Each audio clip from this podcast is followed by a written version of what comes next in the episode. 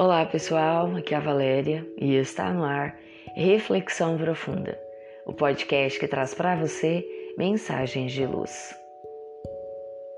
Onde você gostaria de estar? Eles sempre guardavam aqueles momentos finais do banho dela para uma brincadeira especial. Chamavam aqueles instantes de hora de relaxar. Ele propunha a ela, uma menina bastante agitada, que fechasse os olhos por alguns instantes e apenas sentisse a água morna caindo sobre a cabeça, sobre os ombros e curtisse aqueles breves segundos. O pai também fechava os olhos e por cerca de um minuto ficavam ambos em pleno silêncio. Com o tempo, ele pensou em elaborar um pouco mais a experiência e foi propondo algumas outras reflexões. Filha, tente não pensar em nada. Sinta apenas a água caindo quentinha sobre os seus ombros e perceba como é gostoso. Agora, imagine na sua cabecinha um lugar bem bonito onde você queria estar, que te deixe bem feliz. Nesse instante, o pai que observava com encanto a dedicação da menina, apenas de rabo de olho, percebeu nela uma expressão de admiração, de estranhamento, que a fez abrir um dos olhinhos. O que foi, filha? Pensou num lugar?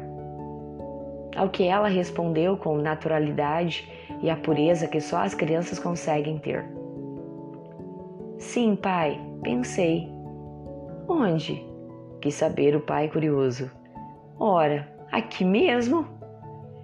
Foi então que o pai entendeu a bela lição. Não havia para ela naquele instante lugar melhor do que aquele.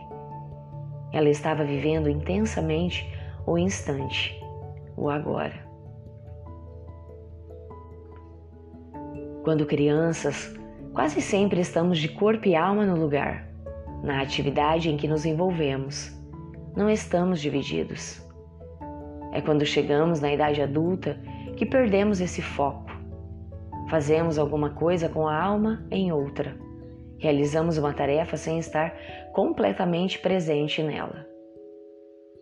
É muito curioso, mas é como se vivêssemos fugindo da realidade, insatisfeitos com o que a vida nos apresenta, correndo atrás de nós mesmos, do tempo de um amanhã que nunca chega. Acordamos às sete horas pensando quando chegará às dezoito. Chegamos na segunda-feira pensando na sexta. Vivemos o domingo sonhando com o próximo feriado. Trabalhamos com a mente na aposentadoria. Nunca estamos onde estamos. Sem perceber, essas condutas têm nos trazido problemas graves de ansiedade, de irritação e de pensamentos pessimistas. Viver intensamente o agora é a chave da construção da nossa felicidade na Terra. Fazer bem, tudo na vida, com ânimo, com alma, assegura a saúde do corpo e da mente. É certo que nem sempre estamos fazendo algo que gostamos. Nem sempre estamos em situações agradáveis e a tendência a querer fugir é muito grande.